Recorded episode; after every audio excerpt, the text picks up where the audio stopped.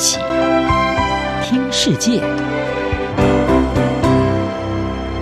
欢迎来到一起听世界，请听一下中央广播电台的国际专题报道。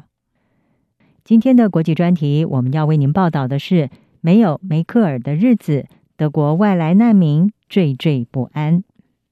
德国总理梅克尔即将要在今年九月份全国大选之后退出政治舞台，而在他十六年的长期领导之下，可以说是改变了德国留下的遗产，包括将保守以男性为主的基督教民主党和基督教社会党执政联盟带向了中间路线，同时取消了征兵制度，接受同性婚姻，支持关闭核能电厂。还有，在他任内接纳了超过一百万来自中东以及北非的难民等等。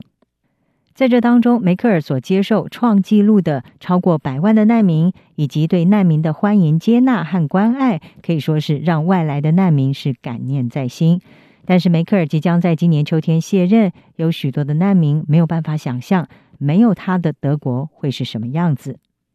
二零一五年从叙利亚来到德国的巴乔，他在美国的一个线上媒体就撰文说，对梅克尔的决定感到非常难过，给了我希望和未来的这位女士要离开政坛，这令我难以想象。她说，对难民来说，梅克尔就像一位照顾孩子的母亲，许多的难民，包括我自己在内，都对梅克尔情有独钟。巴乔并且谈到外来难民在没有梅克尔的德国，让人感到忧心忡忡。巴乔认为，梅克尔在德国日益分化的社会中，为难民们扮演着盾牌的角色。他并且说，继位的任何一位总理都不会像梅克尔一样，为逃离战争的难民们牺牲奉献。梅克尔在二零一五年以一句“我们办得到”开启了他的欢迎难民政策。也让德国陆续涌进了超过百万名的难民，但是呢，许多难民和德国社会产生了隔阂以及冲突，也让德国人民逐渐的从支持梅克尔的难民政策转变成了疏离以及反对的态度。智库卡内基欧洲的资深研究员邓普西他就指出，梅克尔在任内接受超过了一百万的外来难民，这是他在国内事务所做出的最具勇气的决定之一。然而，这项政策却激起了反移民的极右派政党——德国另类选择党的兴起。美国世界政治评论网站所发布的文章就指出，例如居住在德国东部德勒斯登一名三十五岁的男子普鲁斯，他就是明显的例子。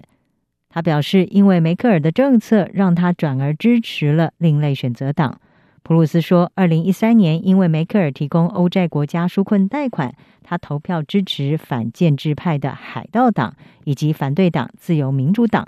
到了梅克尔在二零一五年欢迎大批移民，让他加深了对另类选择党的支持。普鲁斯分析，如果没有这两个原因，就不会有另类选择党的存在。另一方面，柏林当代世界事务研究所的研究员舒塞，他在世界政治评论网站上也撰文分析，梅克尔在任内处理了许多棘手的危机，包括全球金融危机、欧元区危机、欧洲难民危机，以及最近的 COVID-19 疫情大流行的问题。但是，其中难民问题却是促成极右翼势力的崛起，让德国社会走向了分裂。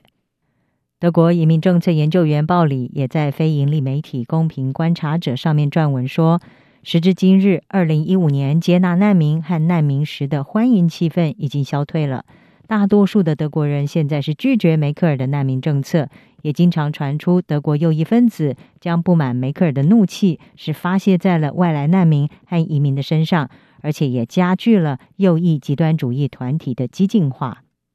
不过，在梅克尔的难民政策之下，根据德国联邦移民及难民局他们的统计资料，外来难民和移民自二零一五年以来，已经逐渐的稳定的融入德国的社会，而到现在，已经有大约百分之五十的难民和移民找到工作，大部分的难民在访调中也满意他们目前的生活。然而，面对即将没有梅克尔的日子，这些外来难民们却是对未来感到惴惴不安。以上专题由张子清撰稿，海青青播报。谢谢您的收听。